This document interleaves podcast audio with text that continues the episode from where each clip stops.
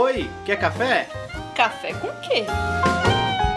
Café com Dungeon!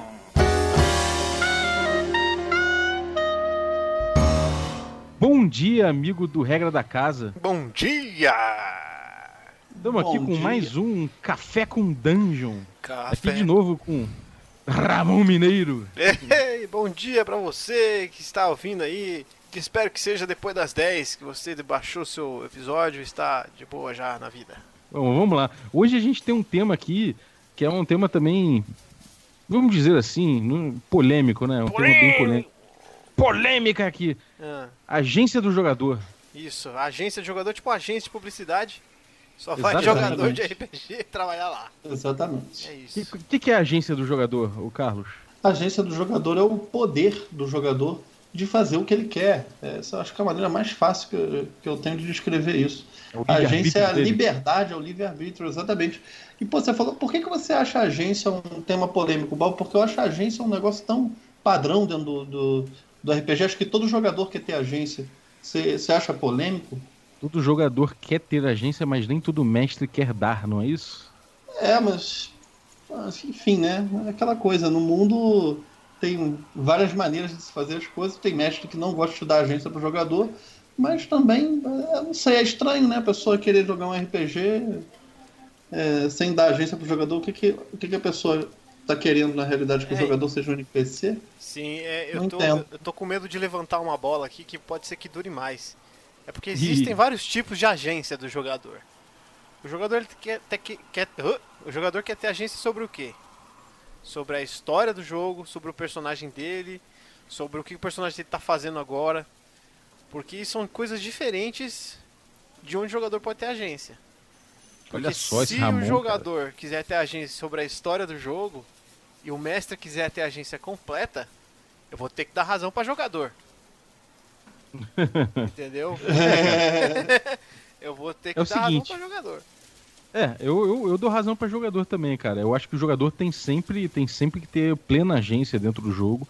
É, e acho, inclusive, que o mestre que, que poda de qualquer forma a agência do jogador, ele tá, ele tá sendo. ele tá cometendo um antijogo no caso do RPG, né?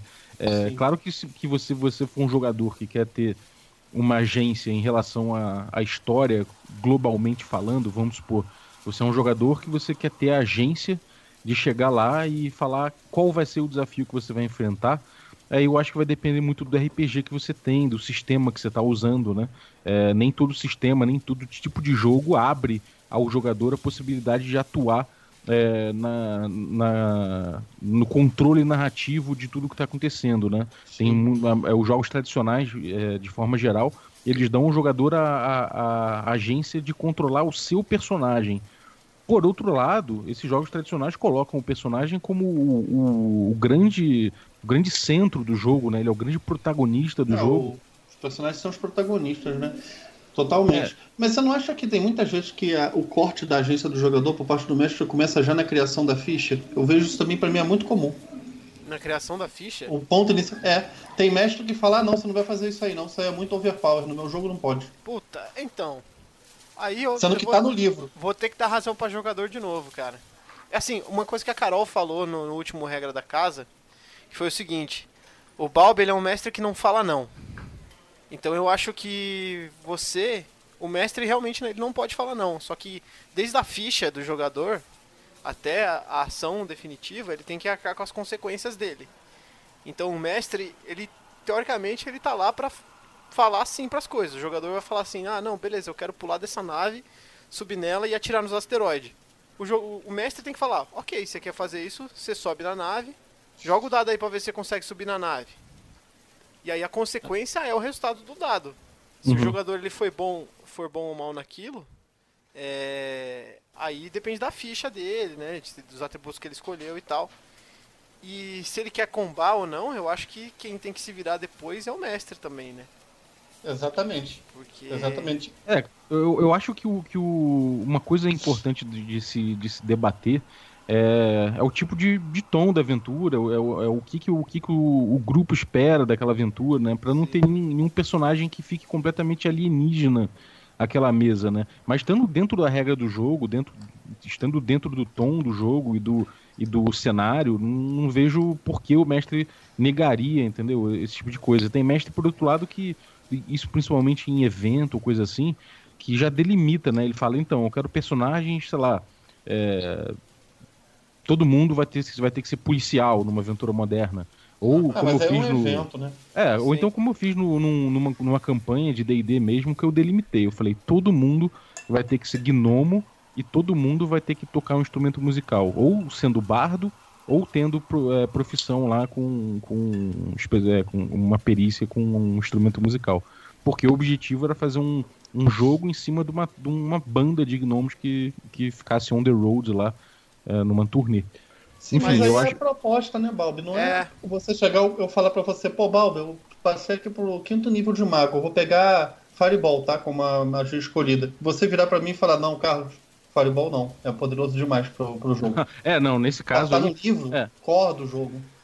É, não, nesse caso eu acho, eu acho absolutamente. é, isso aí é absolutamente fora de questão, acho. É, é- Se você tem um, tem um jogo, tem um, tem um set de regras e, e, e não escapa a proposta do seu jogo, a, a proposta do sistema, não tem por que podar o cara, né? Sim, e, e é igual você falou, cara, o combinado não sai caro. Então, É, se a uma coisa- proposta... Diga, diga. Não, uma coisa importante que eu acho que, que tem pra falar sobre isso é o seguinte: o que, que é o RPG, né? O RPG é uma linguagem específica.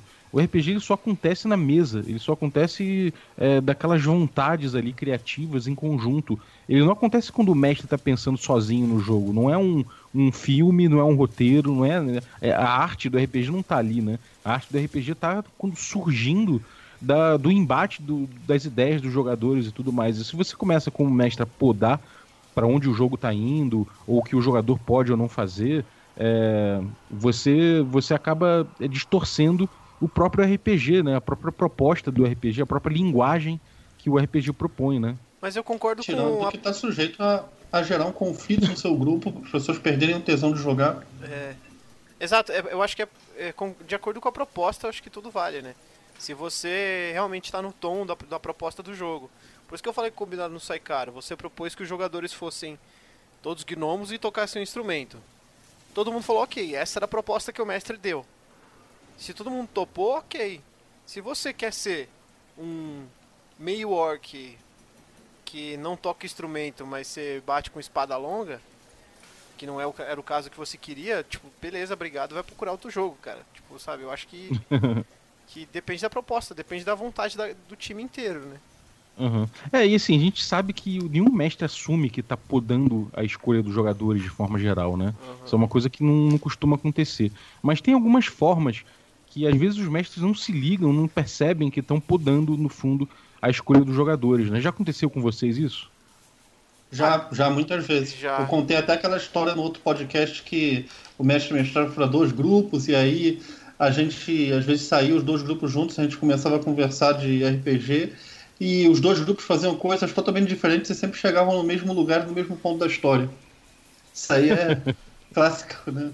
Podendo. Já, eu acho que e para mim foi um aprendizado, cara, que foi até mestre, isso eu vou levar pra sempre, assim, eu acho. Que foi a cara de desgosto da galera.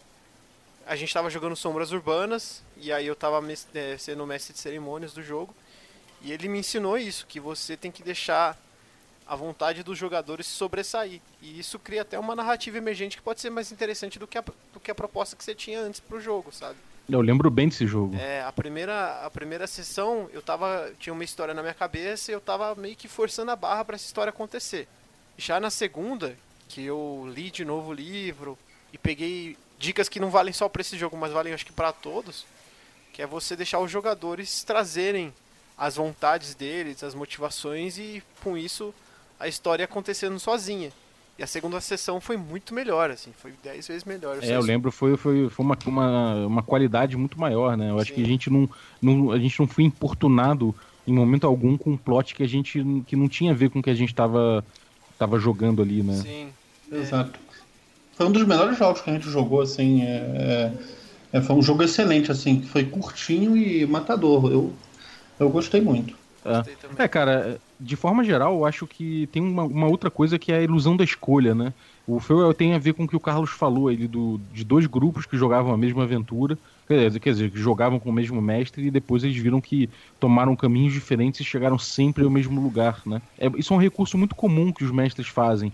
Eles dão aos jogadores vários caminhos para ir, só que independente do caminho que eles tomarem, eles vão chegar no mesmo local, no mesmo ponto. E isso é uma, uma ilusão de escolha, no fundo, né? Quando você tá só botando os jogadores ali para acharem que estão jogando, acharem que estão fazendo alguma coisa, mas no fundo eles são atores para um, um script que você criou, né? Hum. É, às vezes o mestre acha que isso é jogar RPG, ele acha que que isso aí é, é a história, né? Afinal de contas, a gente está contando uma história e tem essa coisa de que, ah, o RPG é um jogo de contar histórias, então eu estou jogando RPG e ponto. E não é bem assim, Exato. né? Não é, é bem tem assim, mestre que escreve o final da, da, da, da, da aventura. Sim. Imagina você escrever um final de uma, de uma aventura, você não tem nada a ver. Como é que você vai saber como, como vai terminar se quem tem é. que jogar o jogo são os jogadores? Quando você tem as aventuras prontas, né? Uma boa aventura pronta, ela te dá N, N, N resultados, né? Que pode uhum. acontecer nesse caso. Tipo, então. Então mesmo numa aventura pronta, que teoricamente ela tá, tá escrita, né? Eu acho que uma boa aventura pronta ela te dá é, resultados diferentes para tudo que pode acontecer na mesa, né? Então mesmo assim não é controlado o que acontece na mesa, né? Não é algo da vontade do mestre. Sim, é porque tem muito mestre também que entra nessa onda de que o, o RPG precisa trazer uma história, precisa contar uma história. Então, acho que é muito o, o, essa coisa dos anos, dos anos 90, né? Do storyteller, né, o sistema storyteller, você é um contador de história e tudo mais, você é um narrador.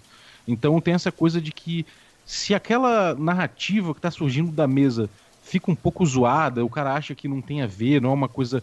Tá, tá fugindo, ele acha um pouco do tom que ele queria, ou daquele vilão ele não tá ficando tão épico quanto ele, quanto ele ficaria ele começa de repente a roubar no dado, é, jogando atrás de escudo, ou começa a fazer com que o mundo se mexa de forma que, que sabe, ajeitar aquela narrativa para o que ele pensa que é o, adequado, né? É. Evitar a morte de um jogador, evitar a morte de um vilão. Eu concordo que um RPG tem que ser sobre uma história. Só que eu acho que a história não tem que ser a história do mestre. Uhum. É, então, eu gosto de falar narrativa, né? A narrativa emergente, né? Diferente de uma história, né? É, eu acho que, isso é minha opinião, o RPG ele é essa narrativa emergente. E, e como narrativa emergente, ele não precisa respeitar o, o, mesmo tipo de resultado que um roteiro de cinema teria. Ele não precisa ser uma série de TV Sim. que a gente olha e fala e vai ficar bonito de contar depois, sabe? Não, não necessariamente. Ele, o RPG ele acontece na mesa e ele não precisa ser uma coisa que fique bonita para contar depois. Ele precisa ser uma coisa divertida na mesa, né? Na minha opinião, isso. Exatamente. É, eu acho que ele, tem ele é um jogo. Eu acho que ele tem que, tem que ser legal para contar depois, porque a gente sempre lembra daquelas histórias que deram merda, que aconteceram alguma coisa legal. Mas eu acho que aquelas, aquelas, aquelas situações no jogo, assim. Mas é como eu falei, eu acho que é, a narrativa emergente ela surge. Uma história sempre nasce né, de um jogo. Independente é, e, se ele é um story game tem... ou não. E, é, e ele nasce da, das vontades, né? Exato. E eu acho que o que motiva assim, o, essa, essas histórias não é só o que o mestre propôs para a mesa, o que, o que aquela figura do mestre trouxe. Eu acho que se o mestre joga isso para os jogadores, se os jogadores trazem isso para a mesa, enriquecem a mesa, vai sair não só uma história boa, como várias, né? E uhum. eu acho que. É por isso que eu acho que. Enfim, é, o, jogo, o RPG não é sobre contar história, mas. Contar história é RPG, sabe?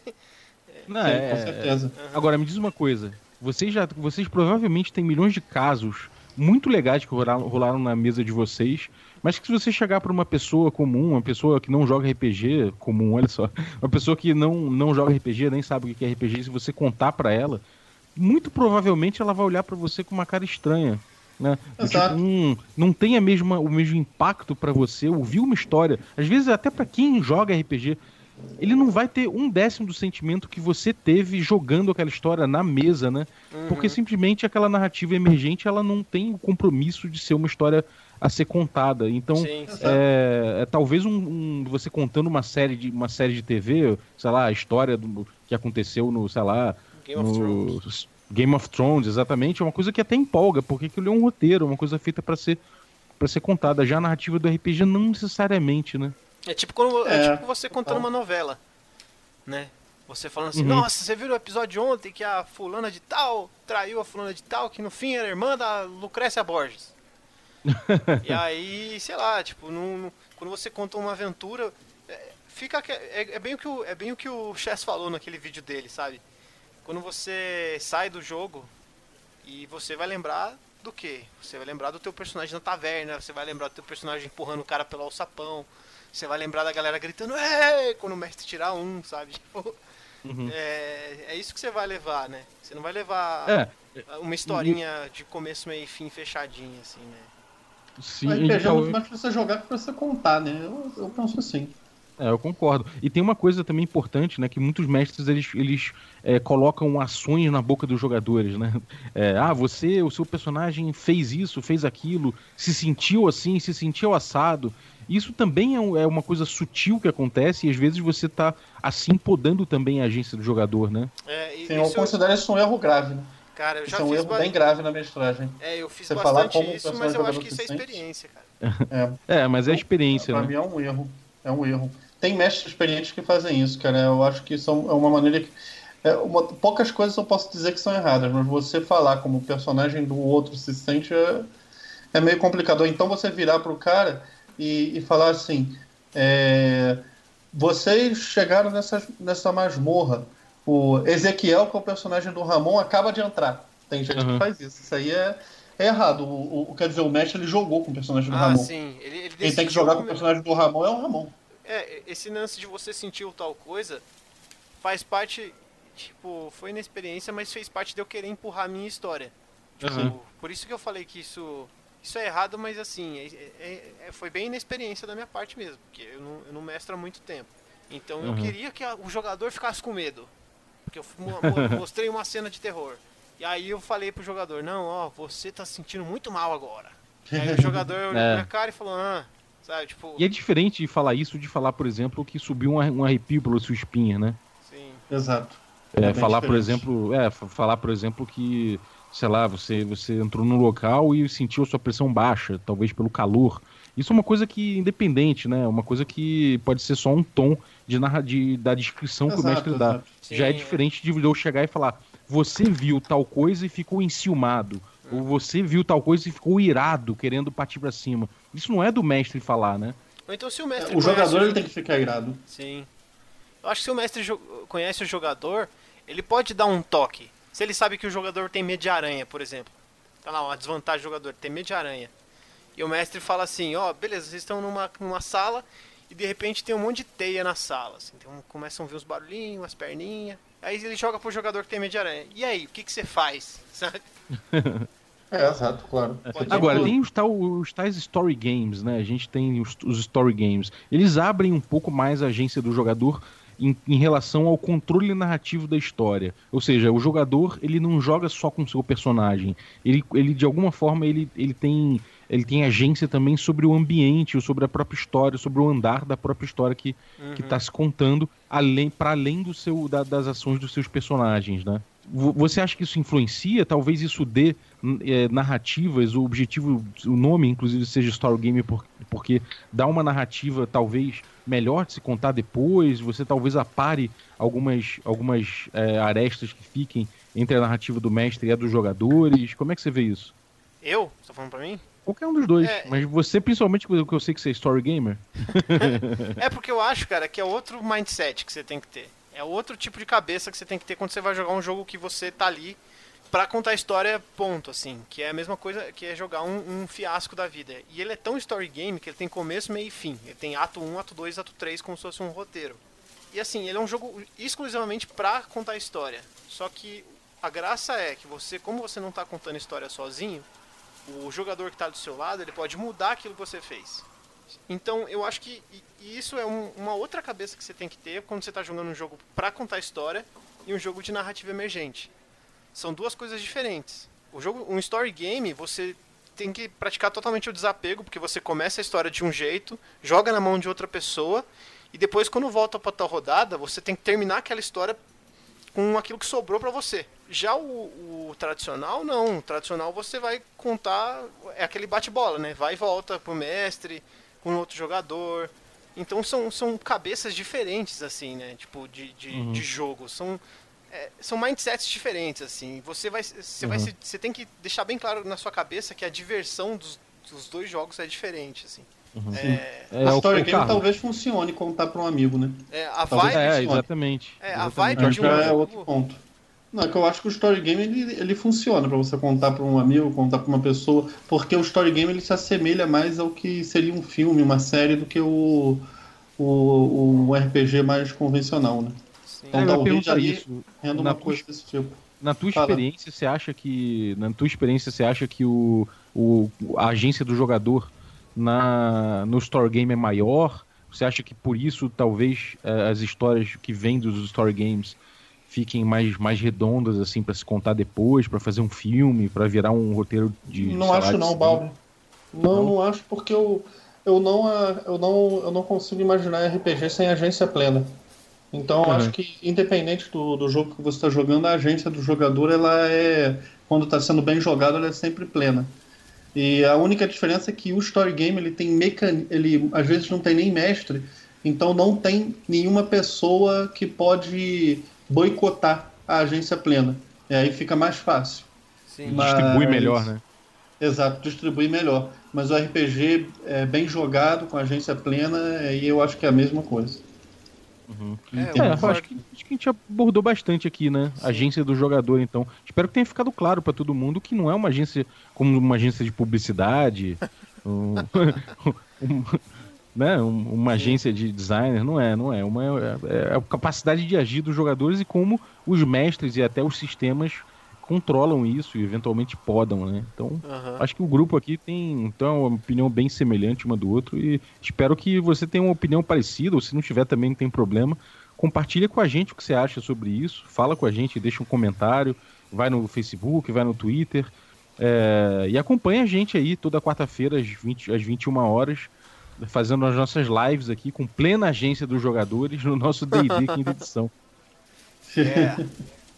Valeu, Lendo na galera. agência do jogador é azar do mestre, né? Então, bom dia para todo mundo aí, um abraço e um, um dia produtivo aí para vocês. Isso. Oi, quer café? Café com quê? Café com Dungeon!